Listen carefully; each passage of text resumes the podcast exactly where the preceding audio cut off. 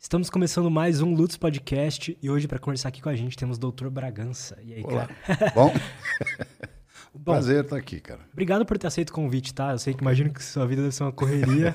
Obrigadão por, por ter vindo aí. Você é fundador da Integral Médica, né? Sim. Além de ser médico, também gosta de estudar neurociência, gosta da longevidade, obesidade, saúde em geral, né? Exato.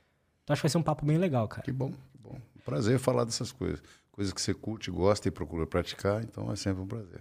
É, eu tenho um presentinho pra você hoje aqui do, Opa. do patrocinador do episódio de Opa. hoje. Que é a Insider. A Insider, Insider. ela faz umas roupas tecnológicas assim. Opa, Que- vamos, ver do que se Pode trata. abrir, pode abrir.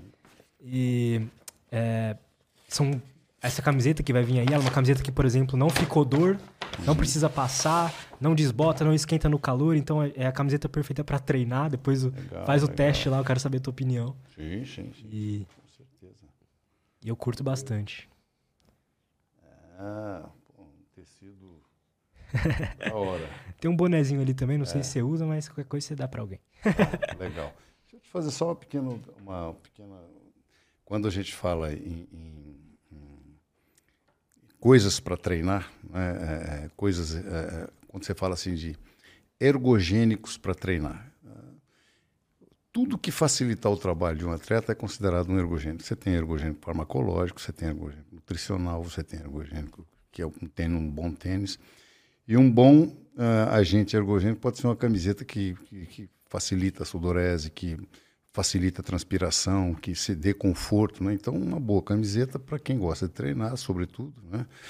é um agente ergogênico, um agente que facilita, facilita a prática de esporte. Ah, que Então, interessante, eu achei que eram é. só os fármacos não, mesmo. não, não. Agente ergogênico vai de um bom tênis quando você tem um. um, um você sabe, tem tênis para tudo. Pra jogador de vôlei, é futebol, a musculação e tal. E aquilo não é de gracinha, aquilo é estudado, né?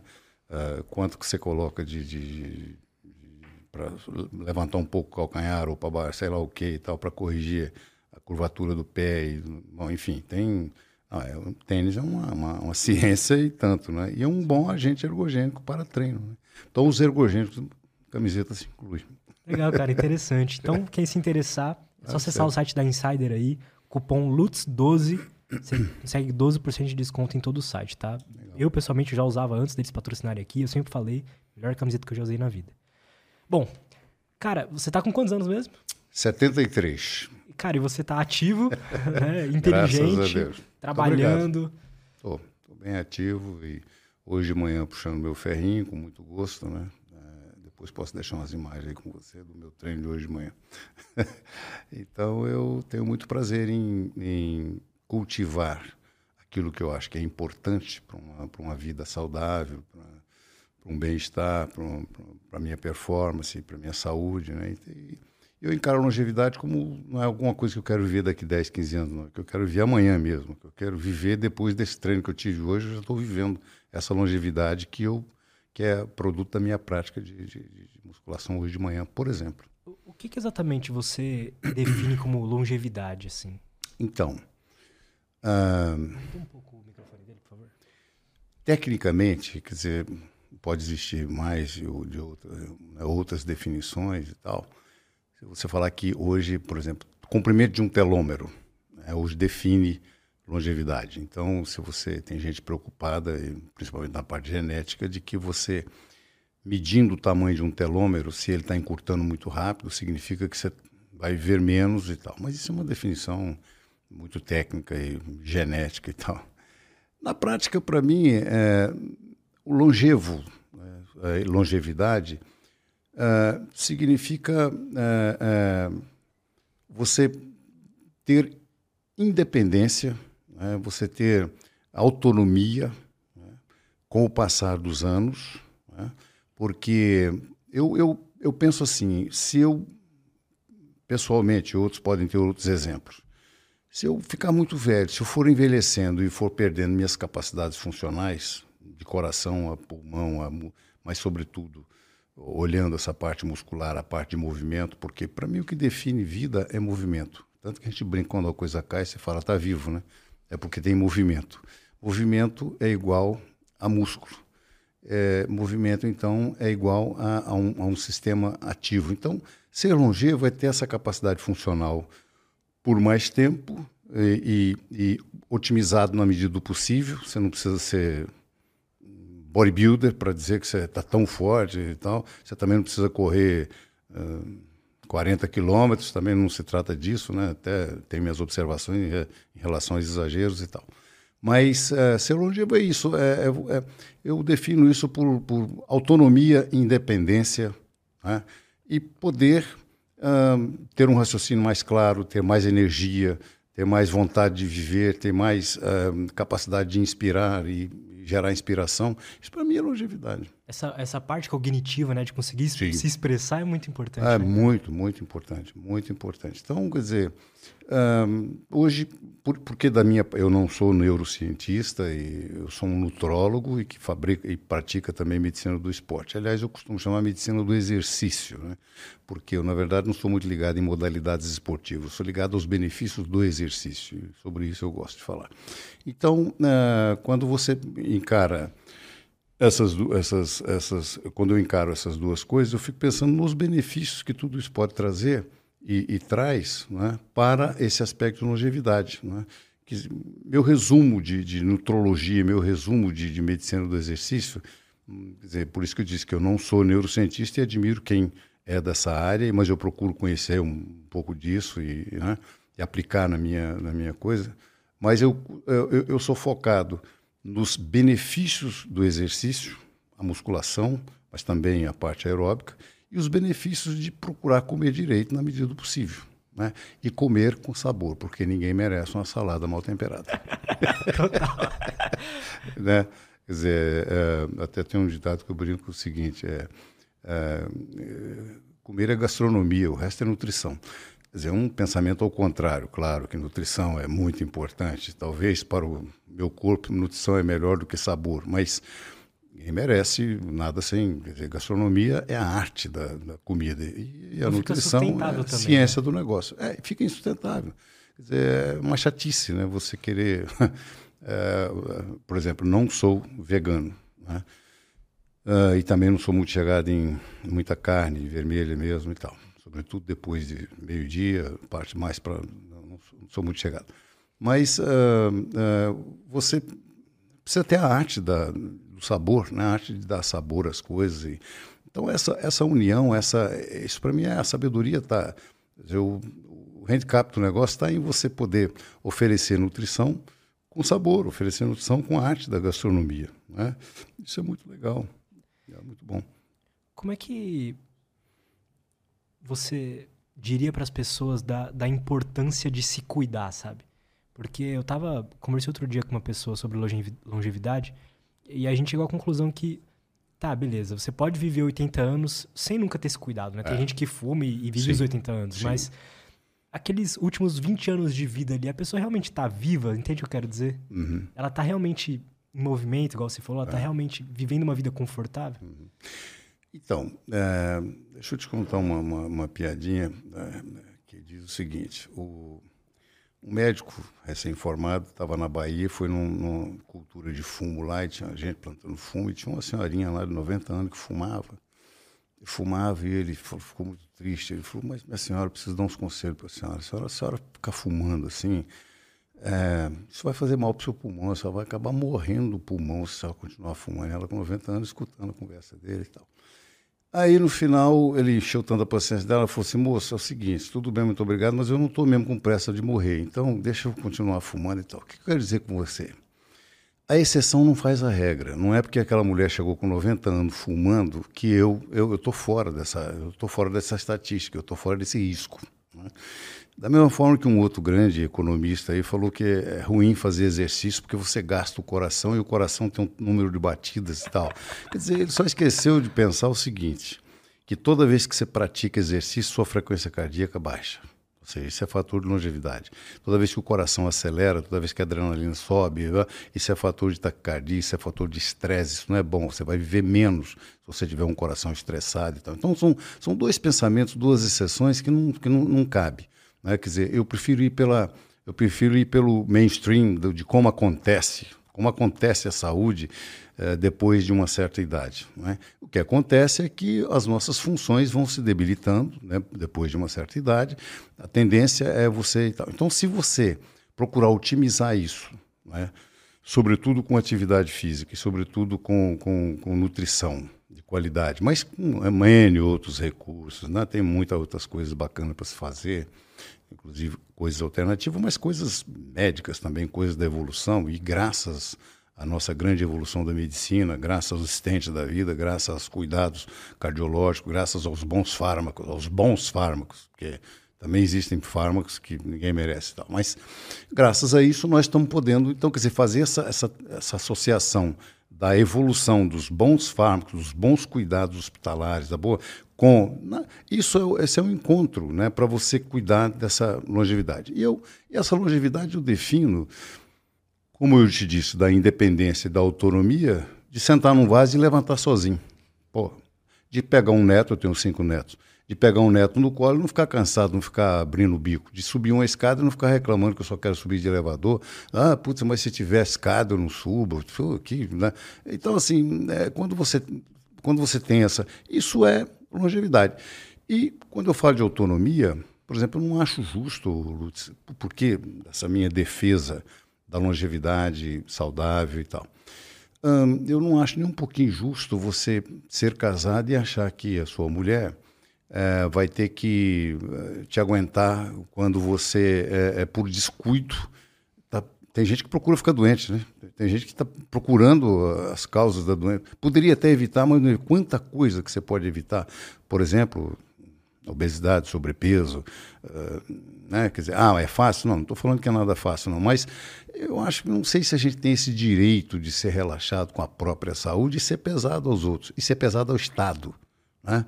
Quer dizer, Uh, se você se você parar para pensar que em 2030 está previsto que nós vamos gastar 80% do, dos orçamentos do mundo, das economias do mundo, com doenças crônico-degenerativas, que é o que mais cresce no mundo, de hipertensão a diabetes, uh, artrite, artrose, uh, Alzheimer, Parkinson, tudo que você pensar de coisas degenerativas, isso já representa 70% hoje das despesas econômicas que um, que um governo faz, né? para pesar um SUS da vida, para pesar um sistema de saúde, isso vai chegar a 80% em 2030. Quer dizer, então você ter, ter que reservar, preservar no, no orçamento 80% para gastar com muita coisa evitável. Se você entrar no olhar aquela filazinha ali de qualquer SUS, de qualquer UBS da vida lá, o que, que você vai ver lá? Muita gente com pressão alta, muita gente com diabético, às vezes ainda não ficou diabético, mas a glicose está subindo, que era um momento bom para começar a se cuidar, né? Ah, mas não sinto nada.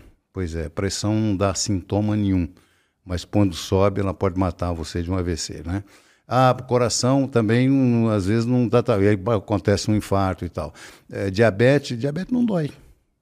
Normalmente, que você ouviu alguém chegar, eu estou com dor de diabetes.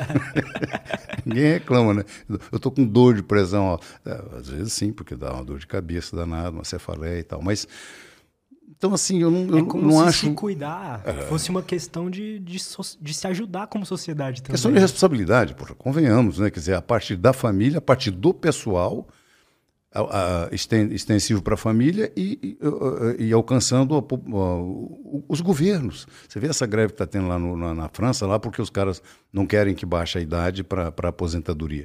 Eu tenho minha crítica ao, ao estado de bem-estar dos países é, Noruega, Dinamarca. Eu tenho lá minhas críticas, porque eu acho que é muito fácil você também, tudo bota na, na conta do Estado. Quer dizer, é só direitos, porra, cadê nossos deveres?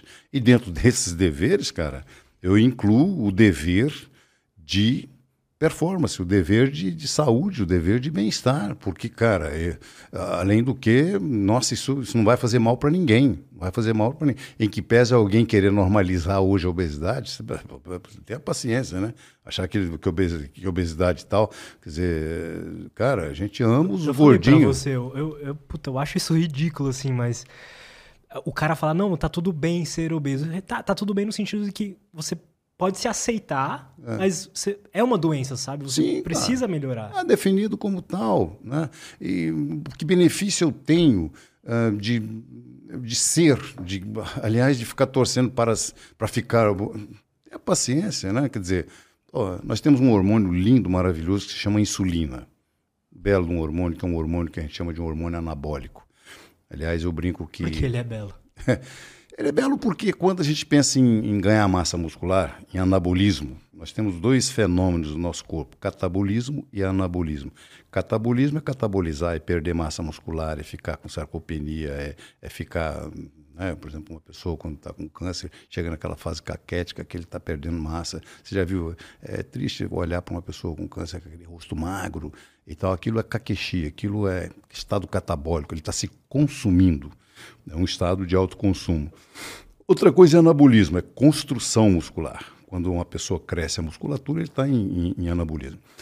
Aí as, as, pessoas pensam que, não, não, eu já quero começar a tomar um, um, hormônio, já quero começar a tomar um, um, anabolizante, porque isso é, que é, isso é que é fator de anabolismo e tal. O primeiro hormônio de anabolismo chama-se insulina. Esse hormônio, que é produzido naturalmente, todos nós temos insulina na nossa vida, no nosso corpo, né? É um hormônio maravilhoso, só que quando você engorda, cara, ele para de funcionar. O corpo fica a tal da resistência à insulina. Isso é um fenômeno que as pessoas precisam saber que existe um negócio chamado resistência à insulina. A insulina num gordo não funciona. Não funciona. Então não adianta ter insulina. Ele não constrói músculo, ele não, ele não, ele não, ele não, não constrói massa magra. E engorda, engorda, engorda e tal. Quer dizer, a mesma coisa com outro hormônio chamado leptina, mas que não é o caso de entrar em consideração. Então, é, quando você não, eu acho que você não tem esse direito. Eu acho que você não tem esse direito de atrapalhar um hormônio lindo como esse, que é a, insulina, pô. Então vamos, vamos, por amor à insulina, vamos, vamos deixar ela circular legal e fazer efeito, porque quando a insulina funciona legal, ela faz a glicose entrar no músculo. Tudo que você, que você precisa para um músculo crescer é receber nutriente músculo, ele precisa receber nutriente, um deles é a glicose, né? ele precisa ter glicogênio dentro dele, depois ele precisa receber aminoácido, precisa receber outros micronutrientes e tal. Mas se se, se, a, se, a, se, o, se o fulano está obeso, está sobrepeso, está obeso e tal, a insulina né, ela passa batido, não faz, a glicose não entra no músculo. A glicose, e aí como é que cresce o músculo? Como é que desenvolve? Né? Isso do ponto de vista de musculatura, sem falar na neurociência, nos, nos atrasos de vida para as doenças degenerativas cerebrais, os Alzheimer da vida e Parkinson, um monte de coisa que, que vai atrapalhar. Então a insulina é maravilhosa, mas nós precisamos dar ambiente para ela rolar, para ela funcionar, senão ela não circula livre, ela, ela não, não funciona. Então, assim, minha conclusão é de que, uh, cara, a gente precisa se cuidar. Precisa se cuidar. Precisa se cuidar. Você né? acha que. Bom, você é mais vivido hum? do que eu. um jeito educado de falar que uhum. você é mais velho do que eu, mas eu queria. Ah, eu sou mais velho que você. tá. eu, queria, eu queria saber, assim, da tua visão de vida, que você já viveu, que você já estudou. As pessoas, elas estão mais. ficando mais descuidadas, tipo, mais desmotivadas a, a se cuidar? Uh...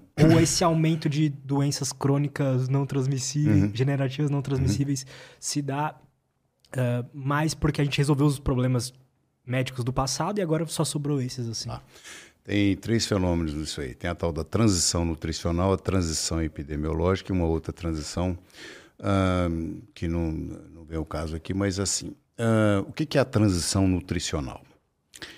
Uh, transição nutricional explica muito disso, que é a facilidade, o ambiente obesogênico que nós vivemos hoje e as facilidades de você ficar preguiçoso do ponto de vista de, de, de não se cuidar, de tudo fácil. Você não, cara, é, quer dizer, tá tudo ao alcance, aperta aqui o vidro baixa, sei o que, o elevador veio e pá. Essas esse excesso de conforto, o excesso de conforto, a gente precisa de, de dar um durinho. E o, e o, e o, e o grande sujeito para passar essa filosofia é o bodybuilder, por exemplo. Né? Por isso que a gente tem um carinho muito grande na Integral Médica pelo bodybuilder, por essa disciplina, por essa metodologia, por esses ritos, né? por, esses, é, por esses hábitos de disciplina. Né? É de encarar que precisa dar duro, que precisa. Por isso que a gente brinca carinhosamente, precisa puxar ferro, cara. Você precisa, de verdade, né? Você precisa você precisa ter carga, né? E a gente brinca, vamos aumentar a carga, assim que possível, vamos aumentar a carga. Então, aumentar carga, é, para mim, traduz muito bem o que, que deveria ser. Eu deveria ter um objetivo de cada dia mais melhorar minha carga. Uh, não obrigatoriamente de, de virar bodybuilder. Bodybuilder está na ponta da pirâmide, mas você não, não precisa chegar lá. Mas uh, uh, mais massa muscular, quando eu falo mais massa muscular, não significa ir de 8 para 80. Significa de 8 para 8,3, por exemplo, tudo bem. Mas é mais massa muscular. E isso depende de carga, isso depende de dificuldade, isso depende de sair de zona de conforto. Então, isso se explica pela essa transição nutricional, a oferta de comida super calórica, super gostosa e dopamina na parada, que você já conhece muito bem. É, você já teve um convidado que eu gosto muito, o Wesley e tal. E, então, dizer, essa, essa facilidade de ceder à dopamina, de ceder essa, ao, ao, prazer, ao prazer hedônico, né? porque a gente tem duas necessidades na vida. Você tem uma necessidade hedônica, uma necessidade simplesmente de prazer, e uma necessidade fisiológica, que é repor que falta e que é ser saudável, ser funcional. Né? Então, por isso que é uma necessidade fisiológica. Ah, vai para a função. O que, que eu preciso para ser um, uma, uma, uma, pessoa funcional? Né? Então, esse é um aspecto, quer dizer, a transição nutricional cara, quando mora num, numa favela, quando mora numa comunidade, que agora se chama. Bom, mas enfim, quando mora num lugar, ele começa a ganhar um dinheirinho, você observa o seguinte: ele vai no supermercado, cara, você pensa que ele vai lá. O primeiro pensamento dele não é comprar ovo, não é comprar aquilo, ele vai num, troço calórico lá, nas coisas bem malucas, e coisas doces, coisas gostosas e tal.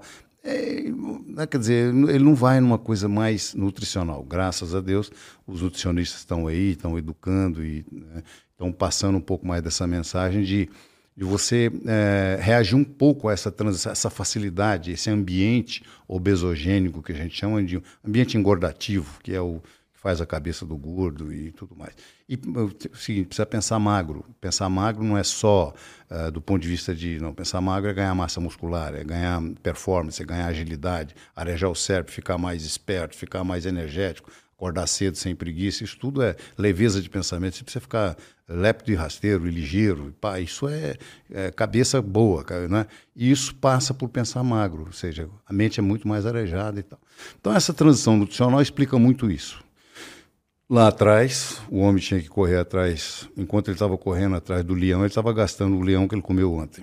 Percebe? que assim, enquanto você está é, correndo atrás da próxima caça, você está gastando a caça que você comeu ontem. Hoje você come e não precisa mais gastar, então você senta debaixo da árvore e nós temos, por natureza, gostar de sombra, né?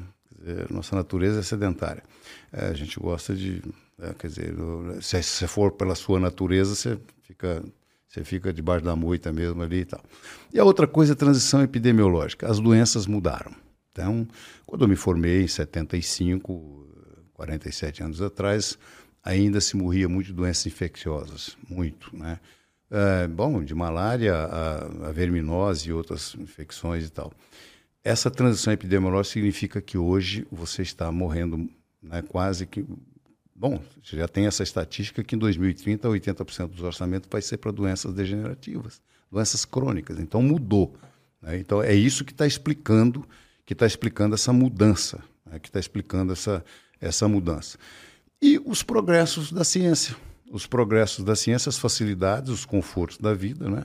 Então assim, uh, uh, eu diria para você, Lutz, que eu sou meio metido a pensar como filósofo a, a a, a achar o seguinte: está faltando um pouco de filosofia, está faltando filosofia na cabeça da moçada também, de ter princípios. Né? E aí eu volto a insistir, por exemplo, num, num esportista disciplinado, seja que modalidade for e tal.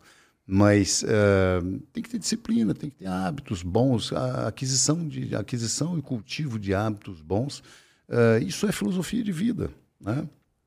Alguém que resolve fazer um jejum, alguém que resolve uh, não é simplesmente para fazer gracinha e tal, e dizer que tal, bom, seja até por motivo religioso, que é bem-vindo também, é muito bom, mas é, isso é por, por, filosofia de vida, né? Isso é por princípio. É, cara, não dá para, né? É, não dá para viver assim ao léu da sorte. É que ficou tão fácil, né, conseguir prazer rápido, e a galera não tá tão nesse loop, né? Ela não consegue sentir a é. vontade para sentir aquele prazer que você sente depois de mandar um treino, por exemplo. É que é um outro tipo de prazer na minha visão. Talvez seja neuroquimicamente a mesma é. coisa, é. mas a, a, a, sensação que você tem subjetiva do prazer que você está tendo é diferente, né? É. Uh, então, recordando lá os, os acho que o tema que, que é muito legal, que é o tema da dopamina, uh, nós temos basicamente um, um sistema muito, emotivo, muito emocional né, no cérebro e temos um mais com juízo, que, é o, que são parte mais pré-frontal e mais aqui. Né? Uh, esse, essa, essa recompensa imediata, essa recompensa de um, de um certo núcleo que nós temos lá naquele sistema límbico, naquela coisa, é muito doida, muito é muito e, e o mecanismo é tal qual o mecanismo de, de, de, drogas, de adicção e tudo. Aquilo ali é muito é muito é muito rápido. Por que, que a neurociência estou achando muito lindo, muito maravilhoso de esclarecer coisas que você já desconfiava ou que intuía ou que você já sabia e nós médicos um pouco mais antigos a gente já, né? Eu que venho com essa pregação de, de, de, de, performance, de saúde, combater a obesidade, já falava nisso, que é uma, uma recompensa educada. É por isso que eu criei aquele termo, né? doma-dopa. Né? Eu comparo isso como, como domar um animal, por exemplo, como domar um cavalo. Né? Então, é, para você domar um cavalo, existe um método muito escroto, muito é, um método violento, que você doma um cavalo na base da porrada, da paulada. E outra coisa é a tal da doma, uma, uma doma, uma doma educada, uma, né, uma doma racional que chama e tal.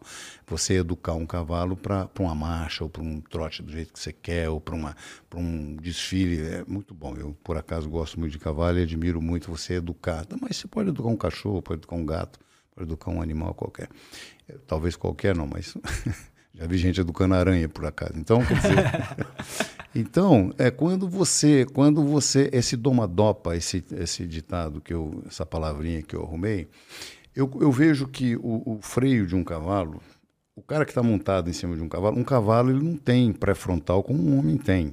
Ele tem muito mais um sistema é, dopaminérgico mais né, emocional, mais, mais né? emocional e tal. É. Se bem que às vezes o cavalo tem mais juízo que gente. Mas enfim. É, quando um cavalo é bem treinado e tal. Mas, uh, então, eu, eu, o meu comparativo que eu faço é o seguinte: alguém que está ali montado e que conhece de técnicas de marcha, de técnicas de, de, de, de andaduras, de técnicas de porte do cavalo, de te... tem tudo, né? Quem, quem criar cavalo é uma coisa muito bonita, porque você treina um monte de dotes, um monte de qualidades. Uh, postura de um cavalo, o pescoço dele tem que ser pescoço de cisne, aquela coisa. Cavalo árabe, por exemplo, você olha assim, aquele que já vem na genética dele, mas você aperfeiçoa. Caramba. Aquele levantar do rabo dele, que quando ele corre, aquilo tudo é uma coisa né, que você pode ir aperfeiçoando e tal. Né? Então eu vejo assim que esse, esse prazer imediato é esse sistema mesolímbico que funciona na pornografia, que funciona na, na, na, na droga, na, adicção e que funciona nos alimentos altamente concentrados. Né?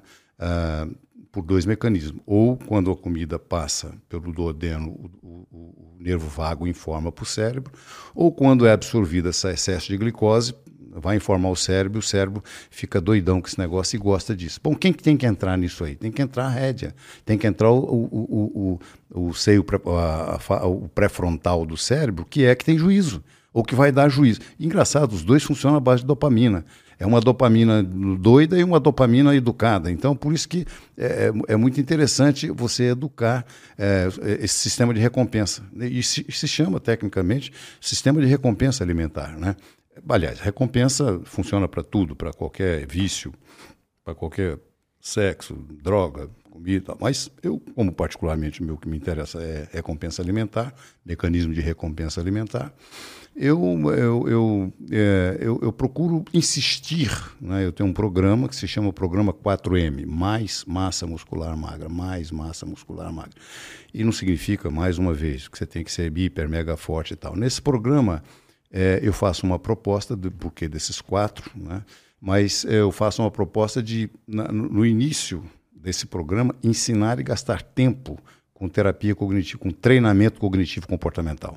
Eu faço questão de chamar isso de treinamento cognitivo comportamental, porque a terapia cognitivo comportamental já existe desde muito tempo. Mas eu criei o termo treinamento cognitivo comportamental, que é gastar tempo e gosto sempre de ter um psicólogo do lado, alguém que né, possa fazer isso até com mais propriedade, que é insistir com alguém que está querendo perder peso, que está querendo entrar em forma. Ah, cara, é, se você não entender o que você está querendo, não vai rolar, porque você vai gastar meu tempo, você vai pagar a consulta. Eu posso ficar feliz, mas eu não estou mais nessa vibe. Eu não estou mais aqui só para você pagar uma consulta. Você vai entrar num programa, você arrumou para a cabeça comigo. Ou como assim, doutor? Não, porque aqui é o seguinte, é meio que um clube que você vai entrar nele, se vai entrar porque quer, também não é obrigado, mas hum, trata-se de um programa. Você vai ler o Penso Logo Emagreço, que é o tal do livro, e vamos, vamos nessa, vamos encarar esse negócio para valer. Então, aquelas primeiras 60 páginas ali é para conscientizar o que, que é esse treinamento cognitivo comportamental. Quer dizer, cognição é tomar conhecimento das coisas, comportamental é mudar de comportamento. Pô, na medida que eu conheço, na medida que eu tomei ciência, na medida que eu fiquei sabendo, o que, que eu vou fazer com essa informação? Cara, ou eu pulo por cima e digo, pô, não estou nem aí, que se lasque, que se foda, não quero, eh, eu vou continuar. Ou então é o seguinte, cara, Porra, doutor, tal, ó, eu já vi que esse negócio. É, eu estou querendo mudar de vida. Tá, então vamos nessa tal. Então, primeira parte. Aí é interessante mais... que a primeira parte é conhecimento. Né? É, primeira parte é conhecimento, é cognição, é, é tomar ciência do, do, da bucha, certo? Como ele é mais massa muscular magra, é um, é um, então é um quadrado, né? então tem essa parte de pensar magro, pensar magro, que é essa cognição, tem a parte de nutrição, atividade física e medicina integrativa. Então, medicina integrativa, atividade física, nutrição e pensar magro, que é a psicologia do negócio, que é o que eu considero o segredo do negócio. Né? Se ele comprar isso, ou se ela comprar isso, meu, estamos dentro, vamos nessa, vamos começar. Agora, cara, é lifestyle, isso aqui é estilo de vida, isso aqui. Dieta, vai na internet, pega uma, dieta da lua, dieta do, acho que o dieta do mar. Vai lá e pega agora, você quer, você quer o quê?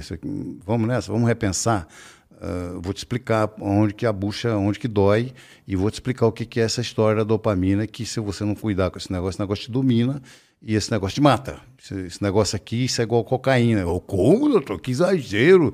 Ah, então vem cá que eu vou te explicar como é que funciona isso aqui. Tá.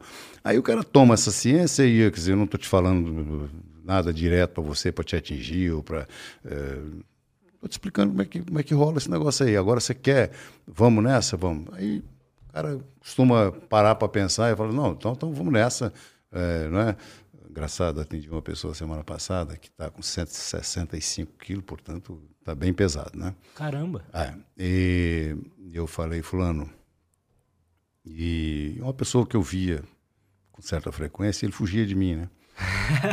é. Eu mandava uns recadinhos, falava, eu queria conversar com ele. Aí ele falava, com vergonha ou com medo, não sei, ia dar um. Aí me procurou. Falei, quero sentar e quero conversar. Falei, tá bom, vamos conversar. Falei, cara, bom, você já tentou um monte de coisa e tal e tal. Se você quiser, você vai continuar tentando. E outra coisa, eu não sou salvador da pátria mesmo. Quem vai, te, quem, vai te, quem vai te ajudar muito é você tomar mais consciência e compreender bem a raiz profunda disso e tal. Aí brinquei com ele, falei assim, você sabe que eu gosto muito de, um, de, um, de uma parceria com a mulher do cara que está gordo. Ele falou, Ih, doutor, putz, aí então me ferrei, porque a mulher, eu botei ela no mau caminho. ela, ela, também está gorda, e a culpa é minha, de certa forma. Putz, se eu falar isso para ela, ela vai adorar, ela vai querer que eu, ela vai me... Ah, então, putz, é tudo que eu queria. Vamos fazer uma... Agora o treinamento cognitivo vai continuar com ela, a segunda sessão, com ela, você... Ou, Falei para ele, fique à vontade, se quiser ela acompanha junto, senão converso com ela separada e tal. Então, acho isso, esse comprometimento, eu acho muito bom quando eu consigo envolver um casal, por exemplo, os dois.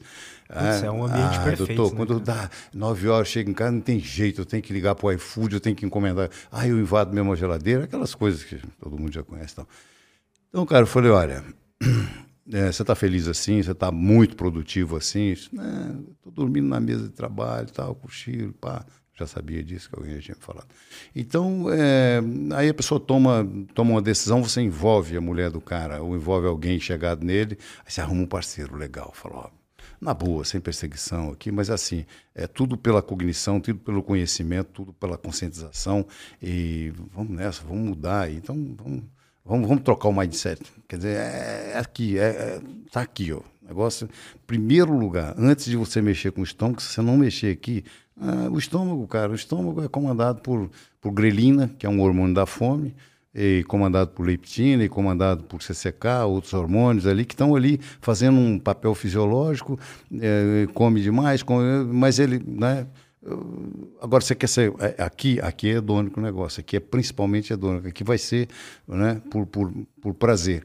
E, e esse prazer não condiz com uma coisa que um cientista estudou, um neurocientista estudou muito, que é a diferença entre liking, wanting e learning, né? quer dizer, entre gosto, querer ou necessidade e aprender. É uma coisa muito interessante, viu, Lutz? Como é que é, é isso? É, esse uh, Kent Berridge, Kent C. Berridge, um cara de, de Miami, um cara de, da Flórida. Bom, outros, estou estudando, provavelmente o Wesley domina muito bem isso aí na, na, na área dele e tal. Mas esse cara fez questão de, de, de fazer um, um discernimento. Uh, não tem aquela perguntinha que às vezes as pessoas te fazem: você, você gosta de tudo que você quer? Você quer tudo que você gosta? Perguntinha boa aqui. Uhum capciosa, né? Você gosta de tudo que quer ou você quer tudo do que gosta? Não, claro, se eu, se, eu, se eu gosto é porque eu quero, se eu quero é porque eu gosto. Não, não, não é nada disso. Vício é uma coisa que você quer muito e depois você está doido para abandonar. Está louco para abandonar. Que prazer dá uma ressaca? depois de uma cachaçada? Que prazer tem depois de uma, de uma, de uma carreira de cocaína? Que, que, prazer, que, que prazer tem nisso? Pô? O cara fica, fica doido. Ele está mais é com, com, dependência, ele está mais é com. Quer dizer, então, ele, ele separa, ele separa gostar de querer. Gostar de querer. Gostar, meu amigo, como diz minha mulher, gostar é coisa que dá e passa. Entendeu? Estou doido porque. Tá, dá uma pensadinha que isso passa. Uh, né, e tal. Querer é aquela, é aquela gana. E a dopamina está muito mais relacionada com querer, querer, gana, vontade. Eu quero, eu quero porque quero, porque quero, né? É, não tem isso, criança pirracenta, quero porque quero, porque quero. O que, que você faz com, com, com uma criança dessa? Você educa. Aí vem o learning, né? Quer dizer, educar recompensa é isso. Cara, não vai ser amanhã que você vai ter a resposta, vai demorar um pouquinho mais. Deixa o músculo crescer que você vai ficar feliz. É, mas demora um pouquinho para o músculo crescer. Demora um pouquinho para você pegar condicionamento cardiorrespiratório. Demora um pouquinho para você produzir as endorfina que você precisa produzir. Demora um pouquinho as pessoas reconhecerem e achar que você está mais bonitão. Tá... Isso aí demora mais um pouquinho. Mas essa é a diferença entre um prazer imediato e um prazer programado, um prazer ensinado, aprendido, um prazer que você falou, eu estou para essa briga, eu estou para essa educação, eu quero entrar nesse. Por isso que eu chamo de dopamina, do, do, é, é educa, educa, educando a dopamina. Essa é a educação que eu chamo de educando a dopamina. A gente usa a dopamina, mas tem outros hormônios e tudo mais e tal. Então, uh, isso, isso para mim é bem básico nesse processo que eu, que eu gosto de ensinar para as pessoas, gosto de falar o seguinte, cara, você está confundindo querer com gostar, você está com... não, não, não é a mesma coisa. Se fosse assim, Seria muito bom, depois de, depois de qualquer vício, você ia continuar com prazer. Quem é que tem, né, quer dizer, depois de uma, depois de uma ressaca, de uma dor de cabeça, desgraça, que, que prazer tem nisso tal? Não é? Quer dizer, desses excessos e tudo mais. Então, eu insisto nessa questão, é tudo educação, cara. Educação, né? É, assim como eu acredito um monte em educação de consumo, quando eu quero Qualquer empresa que tem um produto bom precisa ensinar, educar o consumo. Se eu quero que alguém consuma creatina, eu preciso educar o consumo. Eu preciso educar o consumo de uma proteína, eu preciso educar o consumo de um termogênico. Eu preciso educar, é educação de consumo. Aqui, educação de, de, de, de performance, educação de saúde, educação de bem-estar. Então, ah, mas isso é demorado. Bom, demorado, mas é o caminho. O resto é passar, o resto é o seguinte, é ficar perdendo tempo com dieta e com efeito sanfona. Quer ver um outro negócio complicado, é o tal do efeito sanfona na questão da obesidade. A pessoa engorda, emagrece, engorda, emagrece, vai e vem, o tal, o famoso efeito sanfona. E quando volta, volta pior. Por quê? Ficar com fome aumenta o apetite. Por incrível que pareça. Tá? Ah, então não devo fazer jejum, é diferente. É diferente, um jejum programado e tal. Mas dietas é, super comer 500 calorias por dia, 600 calorias, você só vai.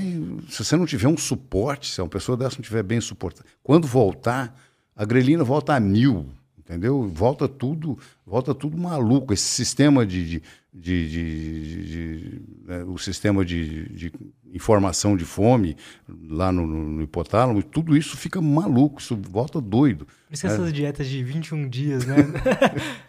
não é, funcionam assim. Né? Essas coisas que você marca a data, é, sabe? É, ó, tal e qual uso de remédio. Você poderia me perguntar, mas doutor, você é a favor de sibutramina, você é a favor de, de femproporex, você é a favor de remédio para perda de peso e tal? Eu digo para você que sou a favor na seguinte condição. Você sabe o que é uma bengala? Uma bengala é um negócio que você usa Infelizmente, às vezes tem que usar permanente, mas o ideal de uma pessoa que sofreu um acidente usa uma bengala até se recuperar, depois joga a bengala fora e tal. Tem certas condutas que você introduz às no início da terapêutica, no início do cuidado que você tem com aquela pessoa, até de falar, ó, passar para você um, Uh, tal e qual no sono. Né? Tem gente que precisa de um indutor do sono até ele educar, fazer higiene do sono e passar a usar alguma coisa que funciona. Para depressão também, né? às vezes vai precisar de um. É, olha, vamos fazer aqui uma certa conduta aqui e tal. Às vezes pode valer como disciplina, falar, vamos fazer uma dieta aqui, quero conhecer a sua capacidade de, uh, de se educar, de querer e pai e tal. Mas, cara, isso não pode ser conduta permanente. Se não mudar, se você não mudar. Uh, é, por isso eu insisto no, no, nos esportistas que levam a sério o negócio, seja lá em que modalidade for, o cara leva a sério aquele negócio, cara. Eu não quero saber hoje, uh, uh, tal e qual atleta que fica com vergonha de levar a marmita dele, porque uh, tem essa, cara, minha dieta é essa, pimba, eu vou comer isso aqui, dá licença que eu vou ali num canto ali, vou, não, mas eu vou comer qualquer porcaria. Não, você não, eu estou em outra, eu estou numa disciplina aqui, são novos hábitos, né? Então, desses novos hábitos, você vai levar aquilo a sério e vai, e vai cuidar, mas está dentro de uma filosofia que é o seguinte, é uma filosofia maior, é um, é um estilo de vida. E andar com quem pensa mais ou menos parecido. Tá certo? Por quê? Se você, tá, se você não pertence a um grupo, a sua, cadê a sua tribo?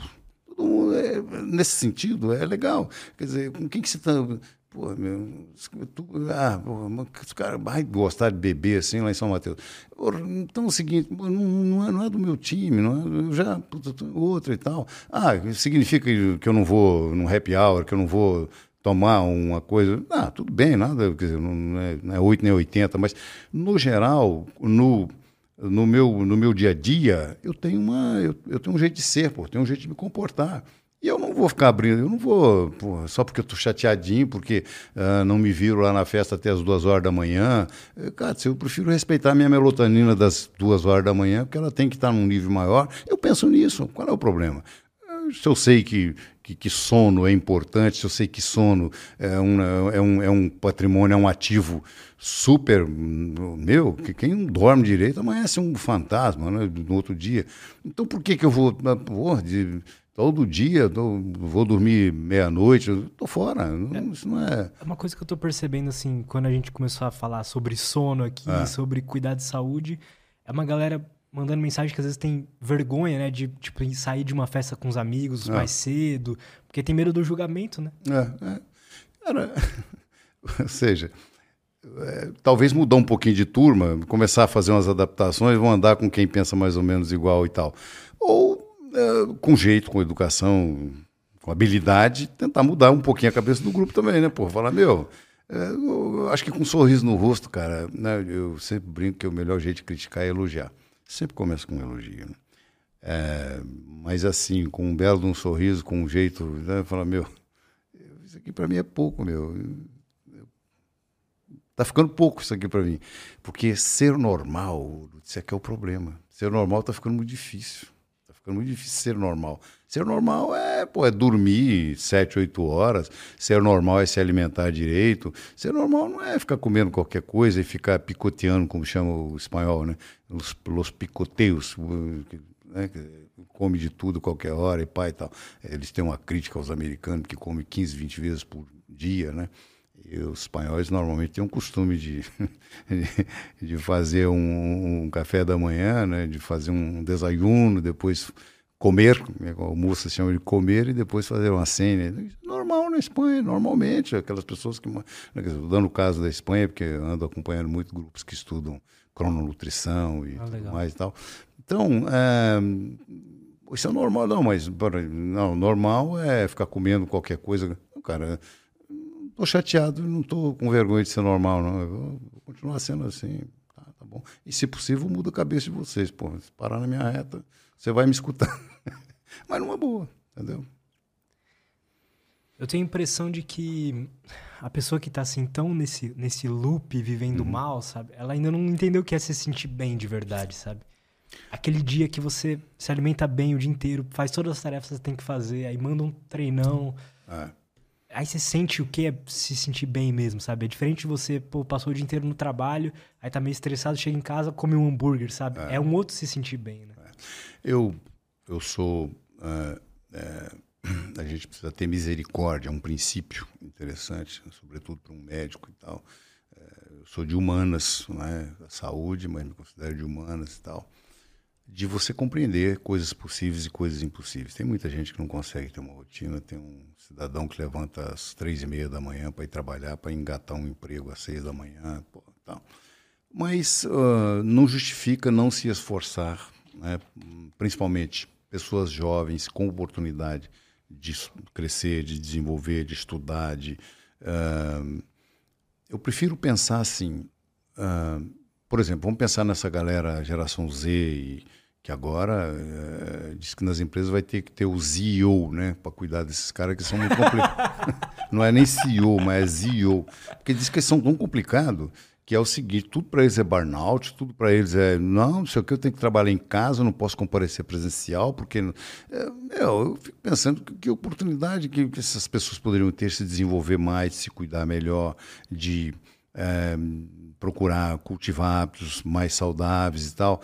Um, ah, mas careta. Ah, tá. Cara, careta é você ficar doente. Então, eu acho que é bem pior.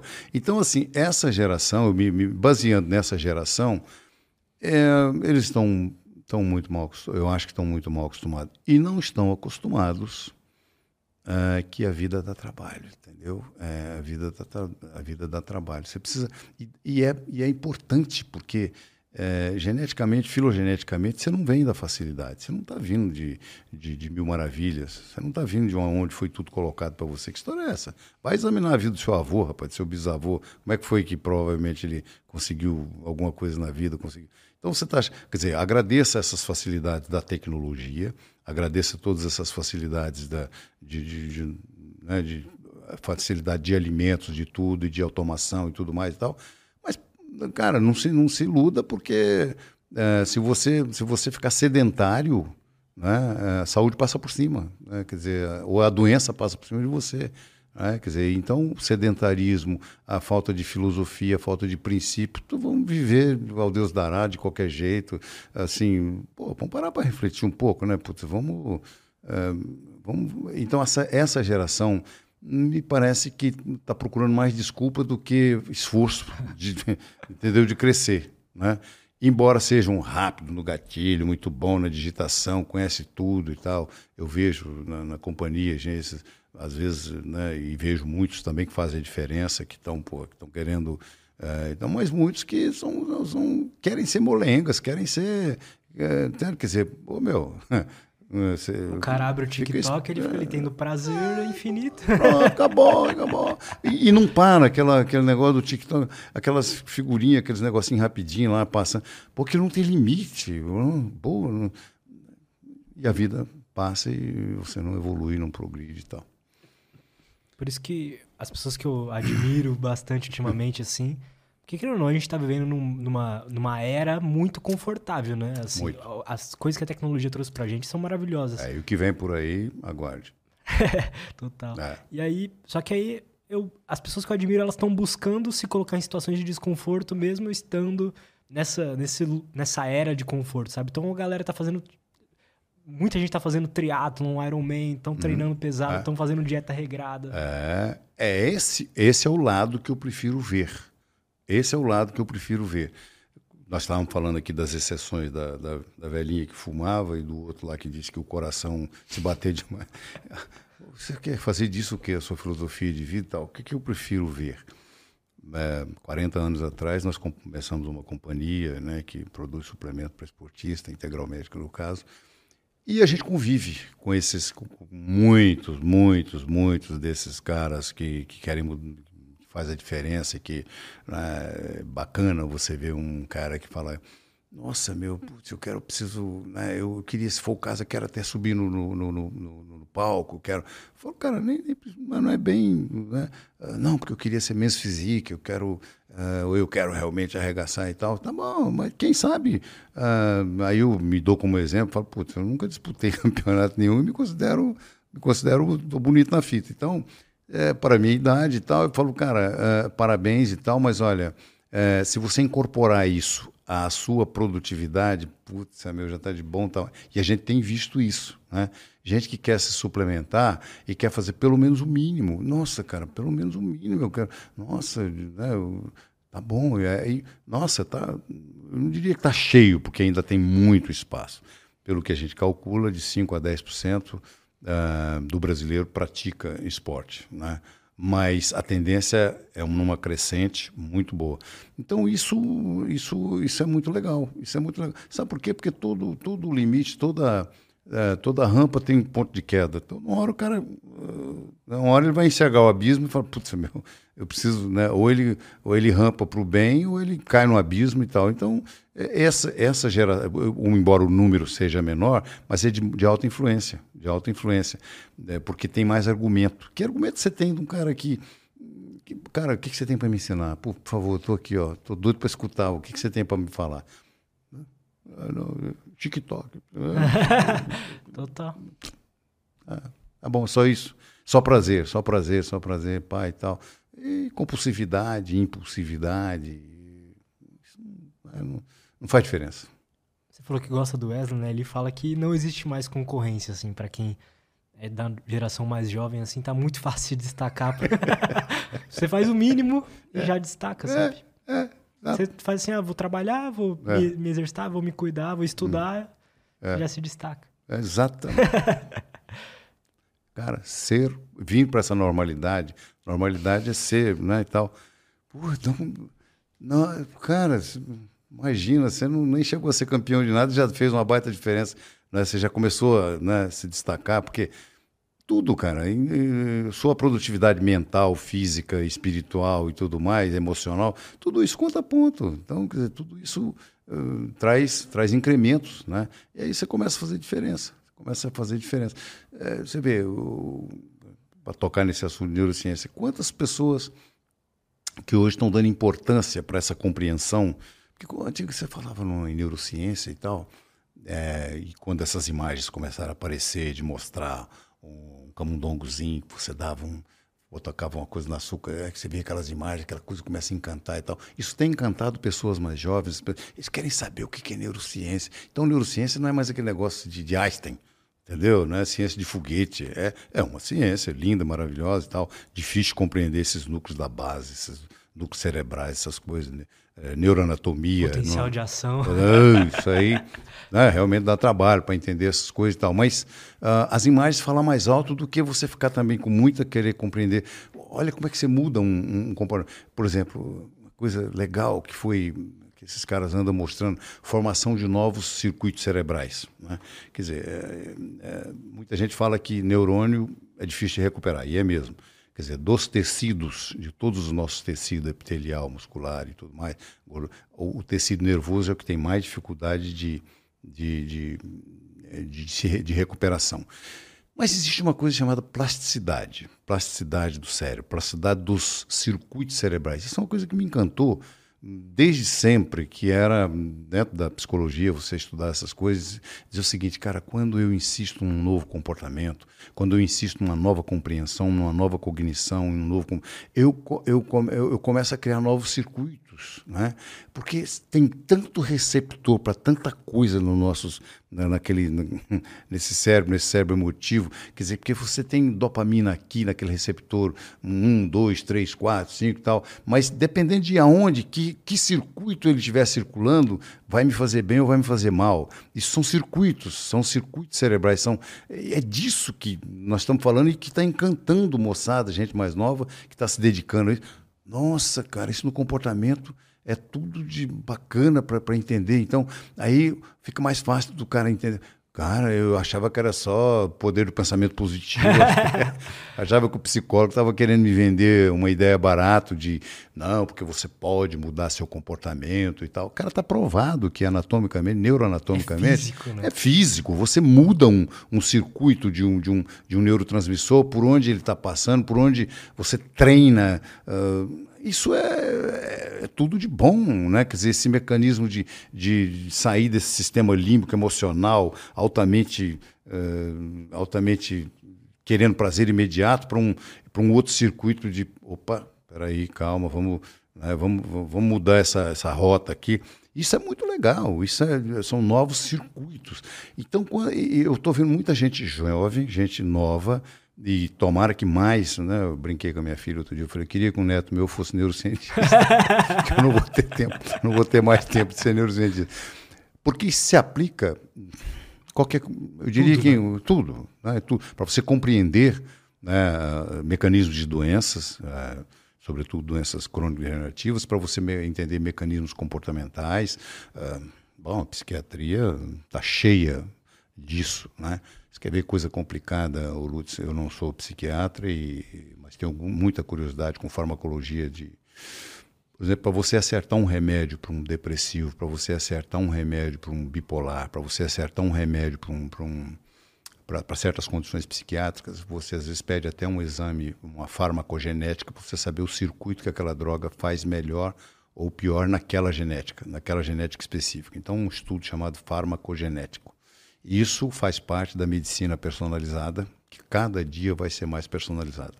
A medicina vai ser 4P, é preditiva, personalizada, é, é, é, preditiva e tudo mais. E tal. Então, uh, os psiquiatras estão muito preocupados com esses estudos para saber, para acertar cada dia mais numa droga. Eles não querem, claro, ninguém quer errar, muito menos um psiquiatra, mas o trabalho que dá, às vezes, para se acertar uma droga de uma pessoa que tem uma uma, uma depressão, em depressão, se acertar, dá um trabalho, porque você precisa. É, é, não se sabe ainda qual é o circuito que ele está fazendo. Qual é o circuito cerebral daquele neurotransmissor, noradrenalina, dopamina, é, e, né, serotonina e tudo mais e tal. Então, é, são, são circuitos, são circuitos, são, é, é físico, cara. Esse negócio é, é bioquímico. Isso não é, isso não é pensamento positivo, isso não é. Total. Não, porque eu sentei na cadeira do, do psiquiatra lá, não sei o quê, ele ficou lá querendo me influenciar a minha cabeça. Cara, influenciar é ótimo, influenciar com dados, melhor ainda. Eu estou te influenciando aqui com, baseado em imagens, baseado em, em, em rotas metabólicas, que é o que está preocupando assim, rotas metabólicas, qual é o caminho que, um, que uma droga faz num corpo para ajudar, ou às vezes pode atrapalhar. Você vê efeito colateral, um negócio que tem gente que se dá muito mal com, né? Ah, um troço que às vezes ajudou você um dormir, ajudou o outro ficar acordado, ajudou o outro numa bipolaridade, porra, desgra piorou, e aí por aí vai. Então, isso é muito bacana, isso é muito legal conhecer. Então, isso tem animado muito carreiras, né? carreiras uma das carreiras que genética, é, é, biologia molecular, genética, biologia molecular, é, neurociência, biotecnologia, nanotecnologia, são coisas que coisas da minha paixão isso. pessoal, que eu são coisas que estão, né, estão, estão, estão a mil por hora, né? Você conhecer hoje é, dessas dessa ciência é o que vai, né? Tudo daqui por diante, cara, a genética está na tá na base, os polimorfismos, explicar por que, que para certas pessoas uma, um remédio dá certo, para outro vai dar totalmente. Porque o polimorfismo dele é diferente, por que, que um tem mais facilidade para engordar, outro não e tal. Tudo isso está eh, na base da, da, Então, são carreiras que eu estimulo, que eu legal, acho legal. bacana, né? É, estudar nanotecnologia, biotecnologia. Eu sou mestre em biotecnologia, por acaso. Eu acho isso muito, muito legal. para. O que, vocês estudam exatamente na biotecnologia? No meu caso, eu estudo nutrientes, novos nutrientes. Então, eu desenvolvo né? Eu sou é, um pesquisador que desenvolve nutrientes para saúde, performance e bem-estar. Bom, estamos desenvolvendo uma nova, é, um novo um novo anti-inflamatório natural. Estamos desenvolvendo um, um, tipo de curcumina bacana lá para. Né, é, estamos desenvolvendo um novo ácido graxo lá, um ômega 3 e que tal. Sensacional isso. É, isso é, o, isso é o que eu faço de é, procurar conhecer fornecedores, procurar conhecer quem desenvolve isso. E estamos desenvolvendo um centro no IPT, Instituto de Pesquisa Tecnológica, né? que é um, é uma, um berçário, não, uma incubadora né? da, da Integral Médica para desenvolvimento, baseado em nanotecnologia e biotecnologia, para desenvolver novos suplementos. Por exemplo, transformar um, um produto num produto nanotecnológico. Ao invés de você dar 50 miligramas, você dá 3 miligramas, pode fazer o efeito de uma hipótese pode fazer efeito de 50 miligramas. Né? Por que, que isso seria interessante? Ah, Custo ou o quê? Custo e efetividade, porque, uh, por exemplo, imagina se você tiver que dar um remédio, que eu, que eu teria que dar um grama, com todas as possibilidades de efeitos colaterais. E, não, cara, você não precisa dar um grama, nós vamos transformar isso aqui em 100 miligramas, 50 miligramas. Nossa, vai fazer o mesmo efeito positivo que eu esperava, com menos colateral e tal. E, e, e custo também. Né? Quer dizer, nanotecnologia, você transformar em, partículas nanotecnológicas, por exemplo, de, de, não é bem minha área, que é cosmética, não, não, é minha área, mas o pessoal da, da, da cosmética desenvolve um cosmético que, que é capaz de penetrar a cutis, capaz de penetrar a derme, né? a epiderme, a derme e tal.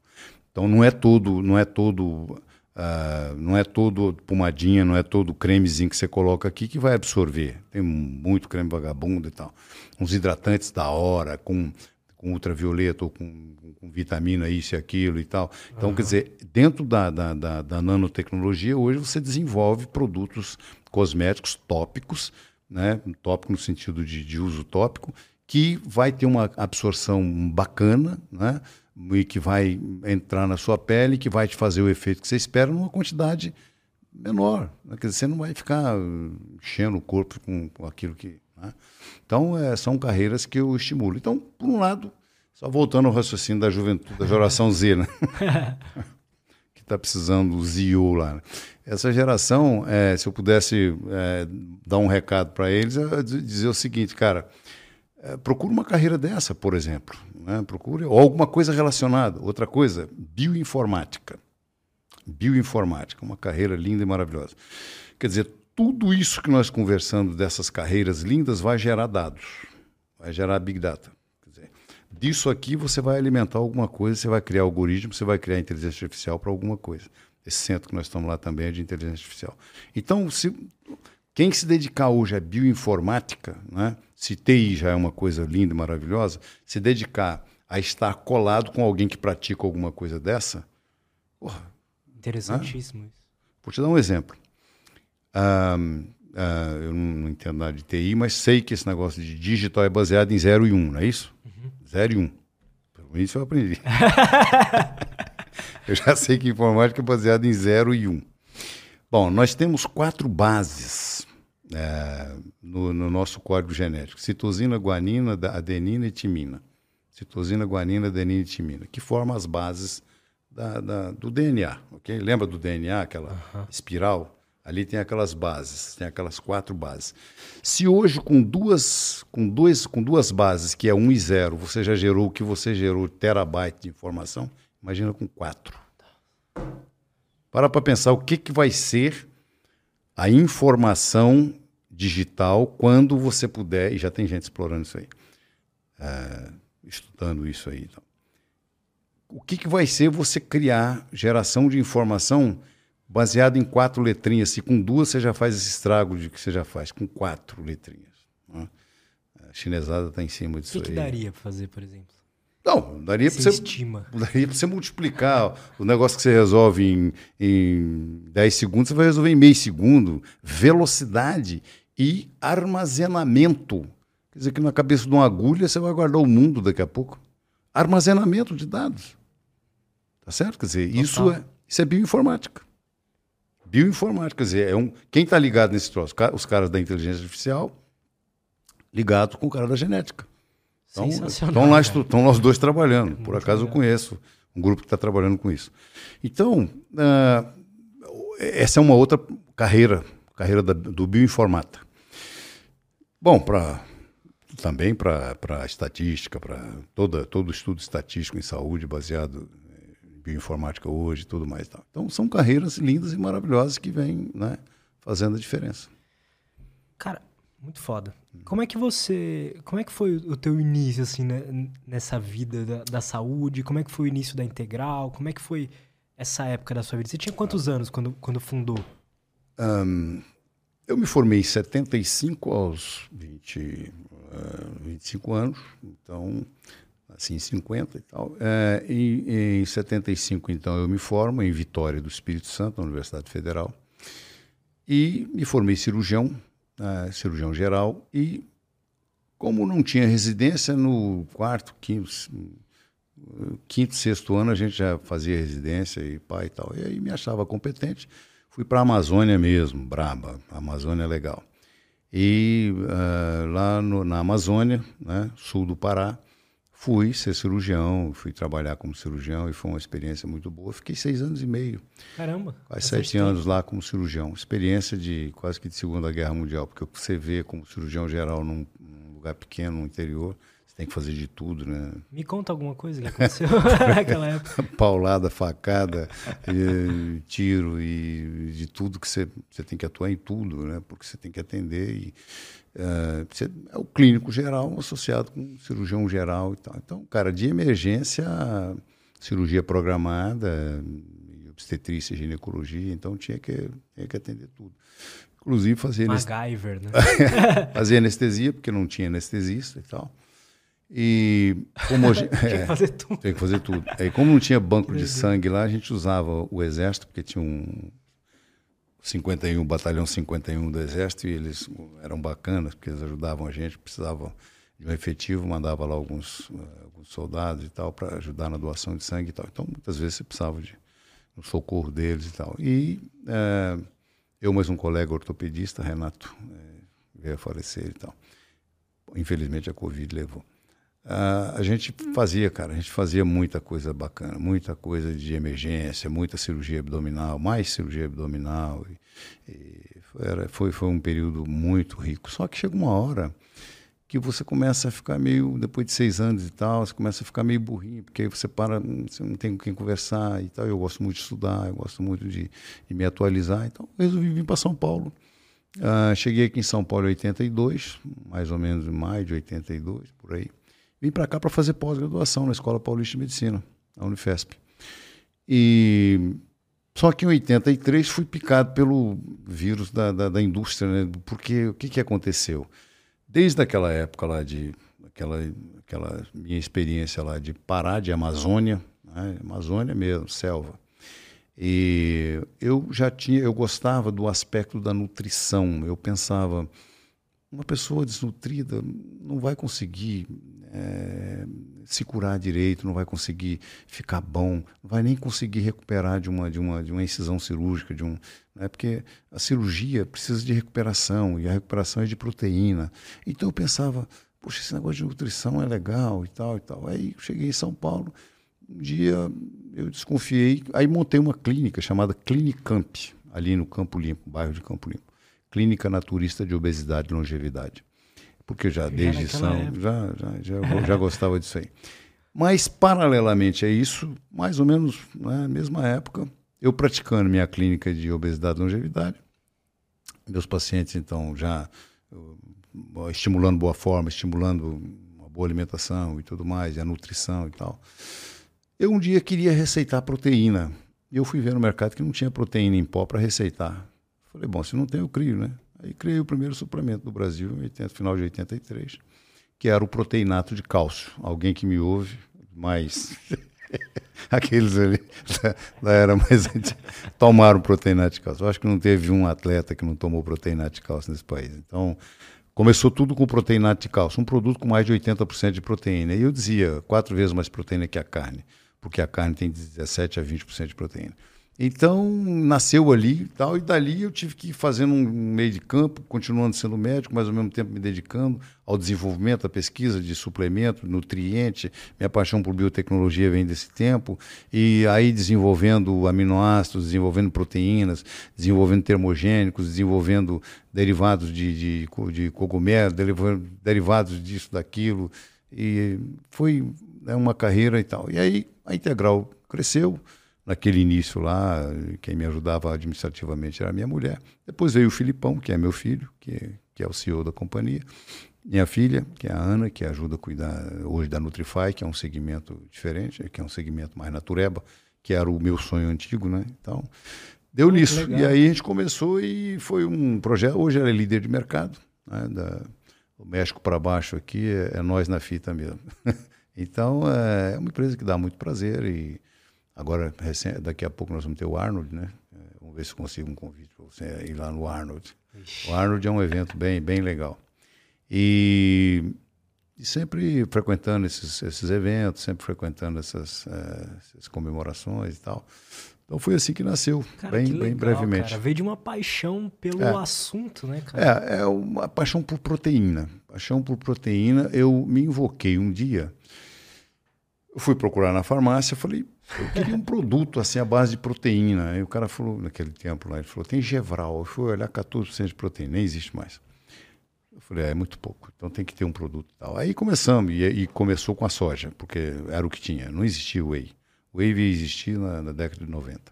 Então eu comecei com o que tinha. E aí me associei com pessoas que conheciam de é, processo de isolar proteína de soja e tal, conheciam a chinesada e fizemos aqueles uhum. primeiros cursos meti a cara em biotecnologia e Unicamp na parada e USP, pai e tal. E aí comecei, aí desenvolvi, né? Chegamos a desenvolver esse produto, né? E, e foi uma experiência muito boa, né? Por conta de um de um nutriente que não existia no mercado brasileiro. Então, Doutor Bragança, realmente, eu tive o prazer de criar a primeira proteína em pó de alto teor do Brasil. Foi muito bom. E se você analisar por que, que isso. É, os macronutrientes são três, principalmente: gordura, proteína e açúcar, e o carboidrato. Né? Carboidrato, gordura e, e proteína. A, a, o carboidrato está escrito na Bíblia. Lá já se fala de mel. Portanto, está registrado. Né? Açúcar a gente já conhece desde 1900 bolinha.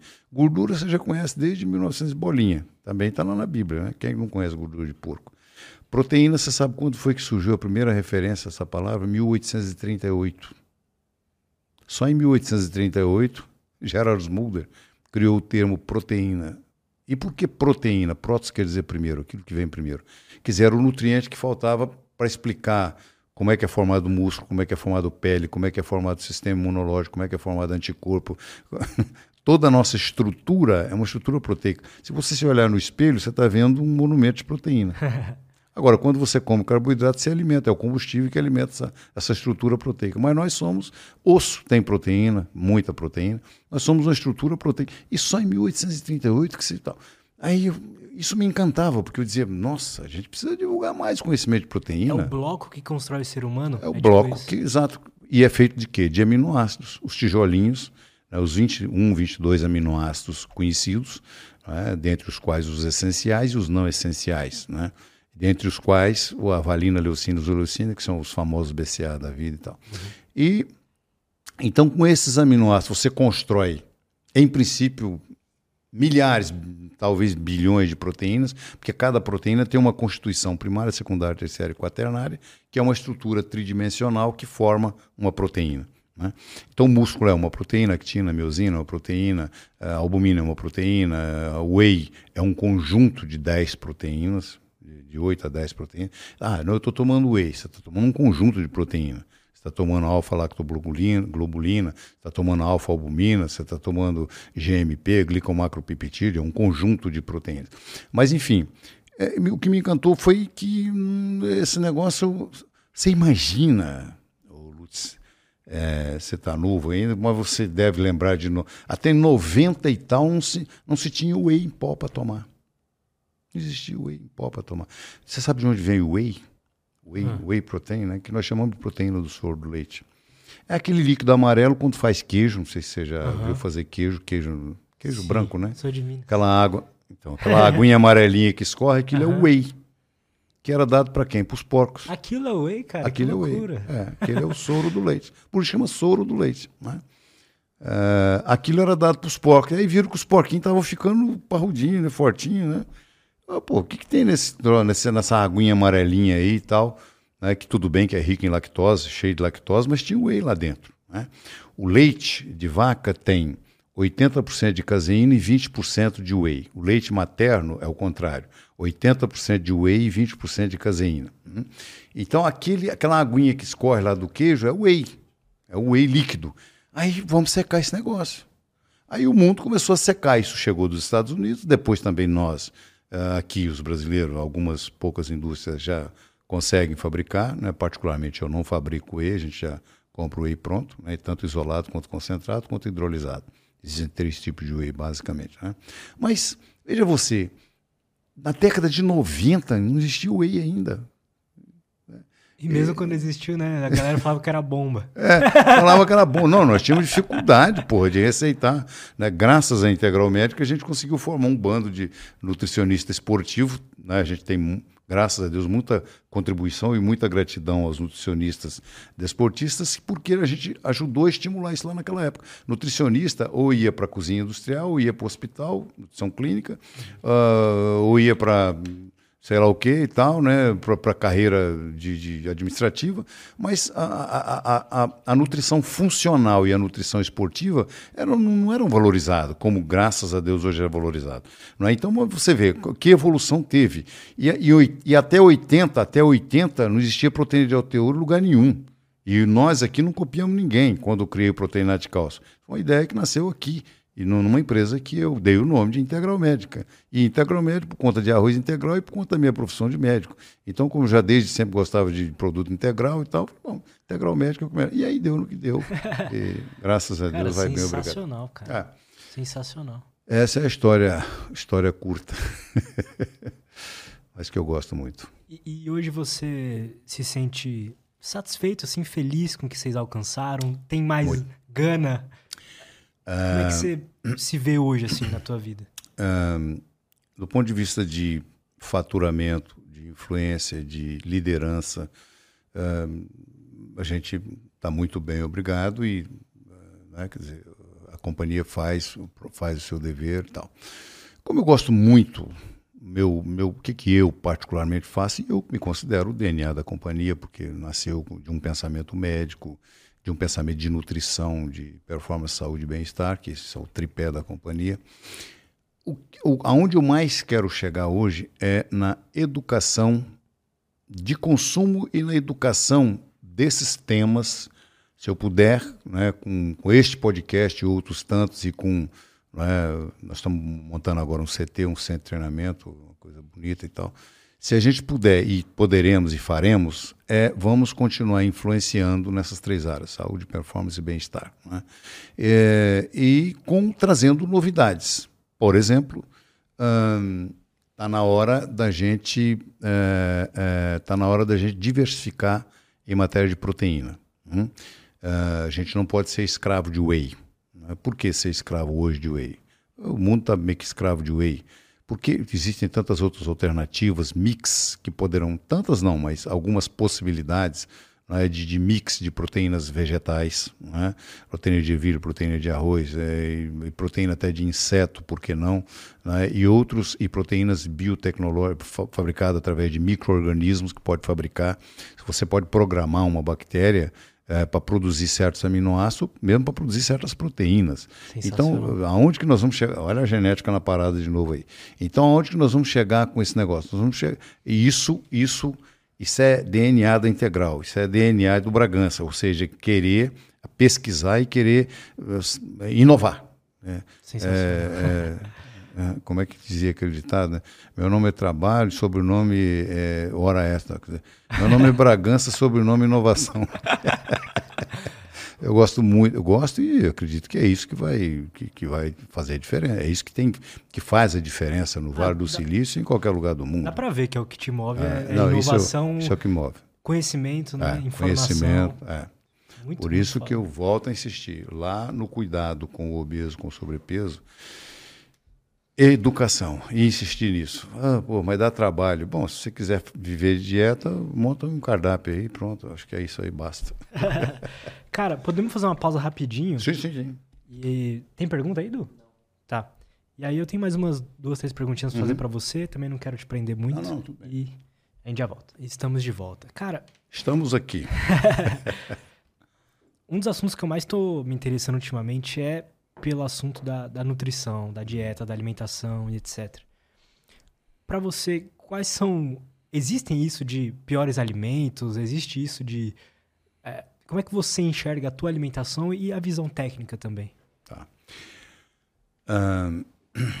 Faz algum tempo que nós. Uh, uh, desde que a dieta mais famosa e que eu respeito, que é a dieta mediterrânea, que eu prefiro não chamar, inclusive, de dieta, porque dieta é um cardápiozinho barato, que eu prefiro chamar de um princípio alimentar mediterrâneo, que é consumir é, é, verde, consumir azeite, consumir gorduras do bem, por aí vai, consumir fitoquímicos. É, é desde, desde essa época, o princípio da alimentação mediterrânea é o mais estudado, o mais premiado, e eu aconselho. Né? Depois disso, eu aconselho uma alimentação DASH, que é um princípio alimentar para pessoas com, com, certas doenças crônicas e tal, uma coisa mais hospitalar. E uh, uma alimentação oriental, e respeito muito os princípios japoneses de alimentação. Estou fazendo essa volta para te dar uma resposta. Uh, em 1991 foi criado o conceito de alimento funcional. Bom, uh, imagina, também em 91. Chinesada Uh, você sabe que o chinês considera a cozinha como a central da medicina e a central da comida, a central da nutrição. Eles dizem que a comida nasceu na cozinha e a medicina nasceu na cozinha. Ou seja, dão tanto valor a um chá que é, considera isso medicinal muito mais do que o resto do mundo e tudo mais. Então, quer dizer, chega a ser exagero dizer o seguinte: pode faltar tudo menos um chá na mesa do japonês. Então, desde que temos compreendido que alimentos podem ser funcionais ou não. Né? Alimentos podem ser funcionais ou não, no sentido de que certos alimentos não são nada funcionais. Serve para quê? Só serve para matar a fome? Então, assim, quando eu me formei lá em 75, nós dizíamos mais ou menos que a alimentação era para fazer crescer e desenvolver. Só, só isso. Quer dizer, também era o, era o pouco que se conhecia, né? Para fazer uma criança desenvolver e crescer e tal e tal. Esse desenvolver faz toda a diferença que não fazia na época, que é desenvolver o quê? Mexer com que funcionalidade? É nossa, vai melhorar o sistema imunológico, vai melhorar a eh, minha, minha qualidade da, da, da minha do meu sangue, vai melhorar a qualidade da, do minha, da minha mente, da minha memória. Vai... Que, que, funcionalidade tem isso aí? Então, hum, daí nasce essa bendita carreira dos nutricionistas funcionais que gostam, então, de ser nutricionista no sentido seguinte, é, é vamos procurar saber o que, que faz bem para você. Então, de um modo geral, eu te responderia dizendo o seguinte, que, e nós estamos aprendendo cada dia mais, que daqui a pouco é, é, é uma folhazinha X lá e tal tem um princípio lá bacana, tem lá uma coisa que vai te melhorar aqui e ali, tem lá uma, uma vitamina tal, tem isso e aquilo, tem uma, um aminoácido diferente ali né, e cada dia mais e tal. Ah, então tá bom, né? É, só para dar um exemplo, tipo Orapronobis, um baita de, um, de, uma folhazinha tão bacana que tem lá umas proteínas bacanas, tem outros alimentos e tal. Então, na medida que você vai descobrindo essas funcionalidades, a alimentação é, se volta, o, o, meu interesse é para saber se o que eu estou comendo tem algum valor biológico, tem algum valor uh, que não seja só do, do, prazer. Volto a repetir, né? Quer dizer, gastronomia, nutrição sem gastronomia não, não, faz muito sentido, né? Quer dizer, sabor e tal é muito legal e tal, mas você precisa ter essa funcionalidade. Então, eu me pauto por aí, quer dizer, então procuro comer aquilo que tem funcionalidade, aquilo que que vai me beneficiar, né? Uh, eu gosto muito de um de um desjejum reforçado, né? Uh, eu acho e tenho certeza que o horário certo é, de você procurar se alimentar melhor é na parte da manhã. Né? A crononutrição está voltada que o metabolismo, é, é, sol, exercício e comida, sobretudo até pegando um pouquinho mais de carboidrato, carboidrato dos bons, carboidrato de batata e carboidrato de, de, arroz integral e outros carboidratos e tal. Não que você é obrigado a comer arroz de manhã e tal, mas um e, e frutas, né? Esse é um horário bom porque o metabolismo está tá muito bom, está mil por hora de manhã, o sol nasceu, é, então você, é, você já começa a respirar um ar de um pouco mais de serotonina também. Então, essa é a hora de você se alimentar, essa é a hora de você se exercitar, é a hora de carregar a máquina. Né?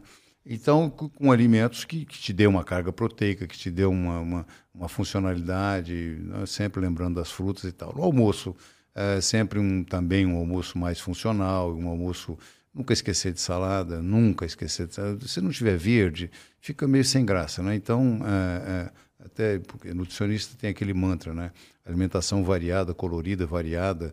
Eu digo que suplementada quando necessário. E às vezes quase sempre suplementada, porque ninguém tem tempo mais de também de ficar procurando só na comida o que às vezes ele precisa encontrar de tal. Então, assim, funcionalidade é o que, é o que, que me norteia. E como eu pratico algum esporte, como eu pratico musculação, sobretudo, é uma nutrição esportiva, quer dizer, um pouquinho a mais de proteína, faz muito bem e eu, eu gosto, né? seja na forma de, de whey, seja na forma de ovo, seja na forma de queijo, de alguma proteína que me faça bem e tal. Então, eu, esse é o meu norte, esse é meu, esse é meu norte. Legal, cara. Eu, eu sempre fui um cara assim, não ligado muito para nutrição, né? Eu ia mais só para a parte do sono e do exercício físico. Bom, já era um grande negócio. É, mas de um tempo pra cá eu comecei a, a me alimentar direito. Tá. Cara, que diferença que fez. Faz diferença. Eu né? já era reguladinho com sono e com exercício, uhum. mas com a alimentação, quando eu comecei a mudar, principalmente a, o sharpness, o, sabe, a cognição, assim, é, sabe? É, exato. É. Ficou muito melhor. É, e, e, e você sabe, um, à noite realmente não é hora de carregar, não é, não é hora de pesar muito Quer dizer, se eh, tem uma estudiosa que diz que o melhor horário para você treinar, inclusive, ou é de manhã ou é às 5 horas da tarde, né? É, e mas depois das três horas, depois das quatro horas, cara, comer menos realmente né, é, vai, vai te fazer diferença. E aí um, um, nutricionista funcional ou um nutricionista esportivo vai fazer seus cálculos, vai dizer, cara, você precisa de 2.500 calorias na média por dia, ou 3.000, ou 2.000 e tal. Tem nos, hoje, bacana, nós temos é, calorimetria direta e indireta, que é um, uma maneira de você medir qual é o seu gasto calórico né, básico e o seu gasto calórico adicionado do, da atividade física, né? Porque parado, sem fazer nada, você já está gastando uh, umas tantas calorias aí, né, e tal, muita caloria. E se você precisar de mais umas 500 calorias ou 600 ou 1000, então faz-se o cálculo e tal, e, e, coloca e adiciona. Né? E para isso existem os, os, os bons caras, os, né? É, é, que, que vai fazer essas continhas. Não é também muito matemático, isso, essa coisa de achar que nutrição é, não é bem por aí. É, também tem intuição, tem, né, tem coisa. Personalização. É, personalização, mas assim, dependendo dos seus objetivos, né? um, um nutricionista ou uma nutricionista com carinho, com vontade de acertar, vai dizer, cara, é, tem os básicos aqui, os verdes que você vai ter que comer mesmo, mas tem umas coisinhas a mais aqui, umas vitamina D, umas, umas coenzima Q10, ou umas melhorar suas mitocôndrias, melhorar o nível de energia, ou melhorar seu aporte proteico. Faz o cálculo e, pai, olha, cara, vamos nessa e vamos, e vamos adaptando, vamos fazendo um acompanhamento e tal, vai, né, vai adaptando, você vai fazendo lá depois uns exames de, de, de, de, prega cutânea, de circunferência, as suas medidas, vai acompanhando, dependendo do seu objetivo. E aí vamos que vamos, né? Então, Sensacional, cara. Aí. E, e, e para finalizar, hum? que conselho você daria para os mais jovens, assim? Hum, puxa, então, dar conselho é, é ruim, né? Ficar dando conselho parece que ou você está se achando dono da verdade, ou está se achando dono da verdade, ou está achando que sabe muito. Um, mas sim, um, eu, eu, sou bem daquele, Lutz, que essa história de faço o que eu digo, mas não faço o que eu faço, eu estou literalmente fora. Estou fora. É o seguinte, desculpa a falta de modéstia, mas faço o que eu faço. Ou seja, e não precisa ser igual. Em princípio, em princípio, faço o que eu faço. Mas você não precisa comer a mesma comida que eu como e nem precisa gostar da mesma modalidade esportiva que eu gosto. Mas, realmente, procurar comer direito, e procurar é, ser ativo fisicamente, particularmente eu gosto de musculação, mas você pode gostar de, é, de crossfit, por exemplo, baita, uma baita atividade física que eu recomendo fortemente. Eu só não recomendo é, excesso nem de um nem de outro, nem de, de, de exercícios resistidos. Eu sou muito chegado no exercício de força, mas, por exemplo, eu não realmente não sou chegado em excesso de, de atividade aeróbica, porque é geradora de radicais livres e eu, não, eu tenho lá meus contra, meu contragosto com essa história de, de, lesões e tudo mais. E eu acho que envelhece. Mas aí cada um tem sua teoria. Então, assim, o, o que eu digo é o seguinte: o que eu faço é o que eu estou dizendo aqui. E cada dia mais preocupado com o meu sono, né? Ah, e na medida que a gente vai vivendo mais, uh, você tende a dormir menos. Hoje consigo, realmente eu consigo me satisfazer, com, até tento dormir mais que 5 horas, às vezes não consigo, mas... Caramba! É, mas a gente tem essa tendência de a cada dia se acorda até mais cedo e tem essa até um, eu considero como uma facilidade. Mas isto é, esta é uma briga de grande importância. Realmente, sem dormir direito, é, não vai rolar, não vai dar certo ou se esforce para o melhor, comece com higiene do sono e, e, alguns complexos, nós mesmo fizemos um complexo de base de melatonina, triptofano e, e outras coisas e tal, para ajudar e tal. E outra coisa, pensar que melatonina precisa tomar um quilo, 10 miligramas, 5 miligramas, nada disso. Um miligrama de melatonina costuma resolver. Então, cuidar dessas, uh, cuidar disso é o conselho que eu dou. O cara, o resto, cara, é estar bem com a vida, pô, ter procurar, procurar ter energia, procurar ser eficiente. Hum? Poxa, eu acho que, que mal faz você ser, ser bom no que você faz. Tem que ser foda no que você faz, porra.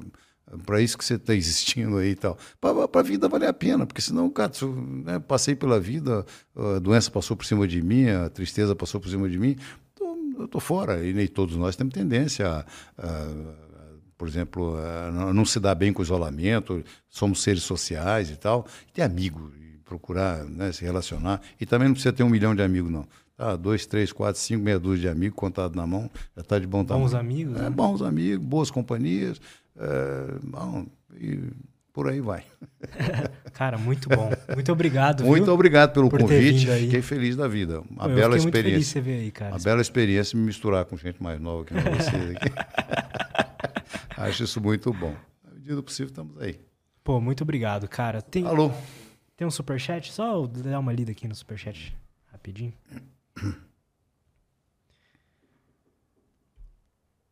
O Paulo Júnior mandou um superchat e disse o seguinte: Doutor, tenho 17 anos e sou fascinado por neuro. Me interessa em trabalhar academicamente nessa área. Tem espaço acadêmico na medicina do Brasil? Aí ele deu algum conselho para um jovem apaixonado pelo tema? Você é top demais. ele já deu conselho. Mas legal, então, você acha que tem bastante espaço? Bom, pelo uh, que você disse, né? Pelo que ele disse, ele é apaixonado por neuro. Uh, não, não, sei se ele está pensando em estudar medicina ou se ele está pensando em, em, estudar alguma coisa relacionada com, com uh, comportamento neural e tal, estudar neuroanatomia, alguma coisa do gênero e tal, ou estudar psicologia, ou sei lá o quê. Uh, espaço, espaço tem. O, o, o, como é o nome dele? Esqueci. É o Paulo. Paulo. Paulo é, o que mais. O, o, o, em 2025, a depressão vai. Parece que vai matar igual câncer. Isso é, está no cérebro. Isso é uma encrenca que dá no cérebro, né? É muito grande o número de doenças psiquiátricas e o que alguém pode fazer como psicólogo, como médico, voltado para dar atenção para né, o cuidado psiquiátrico. Eu acho que você está pensando numa carreira que seja como médico, como psicólogo, como alguma coisa relacionada com comportamento que vai envolver pensar direito, que vai envolver usar a cabeça para um pensamento acertado. Eu acho que você está no caminho. Legal, cara. Muito obrigado, viu? Okay. Mais uma vez. Muito Valeu bom. aí todo mundo que acompanhou a gente até aqui. Não esquece de se inscrever no canal, dar like nesse vídeo. E é isso. Até a próxima e tchau.